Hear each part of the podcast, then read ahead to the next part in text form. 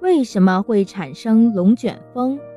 龙卷风是个非常厉害的家伙，它里面的风速往往大到每秒几米到一百米以上。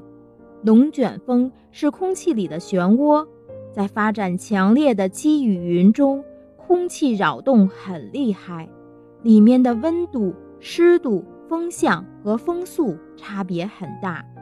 例如，下沉气流风速往往达八级以上，而上升风速一般只有三至四级，这就使得积雨云内部空气扰动剧烈，产生旋转。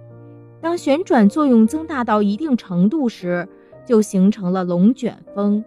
还有上下温度相差悬殊，冷空气急速下降，热空气猛烈上升，上下层空气交替扰动，形成许多小漩涡。